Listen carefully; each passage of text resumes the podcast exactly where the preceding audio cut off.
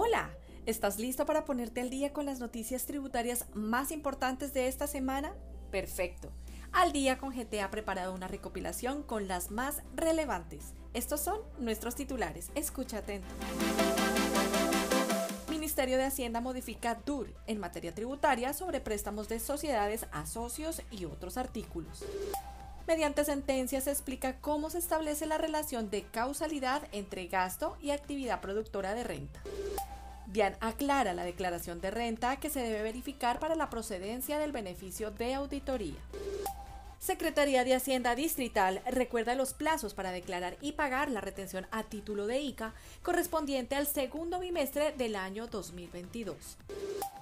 Comencemos.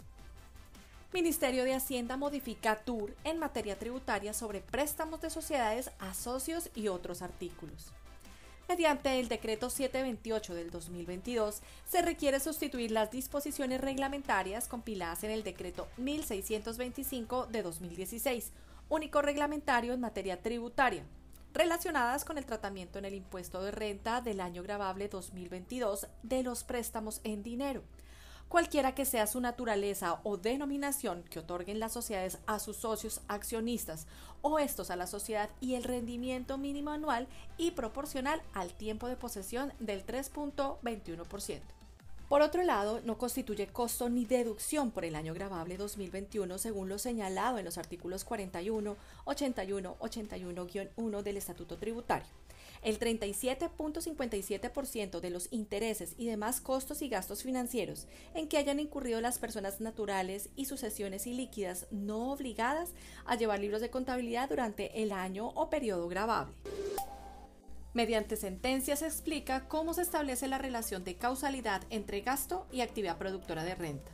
La sección cuarta del Consejo de Estado explica que para efectos de la aplicación y alcance de los requisitos del artículo 107 del Estatuto Tributario, para determinar la deducibilidad de un gasto en el impuesto de renta, se deberá determinar que la actividad llevada a cabo por el contribuyente es necesaria y proporcional, de acuerdo con el criterio comercial, y tomando en consideración lo acostumbrado en la actividad a desarrollar, es decir, que tenga relación lucrativa, aunque no esté expresada en el objeto social. DIAN aclara la declaración de renta que se debe verificar para la procedencia del beneficio de auditoría. Mediante concepto 433 del 2022, la DIAN expone que el requisito del impuesto neto mínimo para que proceda el beneficio de auditoría establecido en el parágrafo 2 del artículo 689-2 se debe verificar con la declaración del año grabable anterior al año en el que se va a hacer uso del beneficio de auditoría.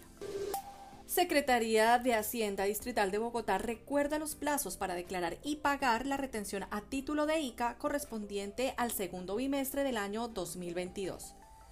La Secretaría de Hacienda Distrital de Bogotá emitió comunicado de prensa recordando a los contribuyentes agentes de retención del impuesto de industria y comercio que los plazos para declarar y pagar esta obligación correspondiente al segundo bimestre del año 2022 serán entre el 16 y 20 de mayo. Los agentes retenedores del impuesto de industria y comercio ICA que hayan practicado retenciones a título de ICA correspondientes al segundo bimestre del año grabable 2022 deberán declarar y pagar su obligación a más tardar entre el 16 y el viernes 20 de mayo, de acuerdo con el último dígito de identificación. Después de esta fecha tendrán que asumir sanciones por extemporaneidad e intereses moratorios. Hasta aquí nuestro boletín informativo.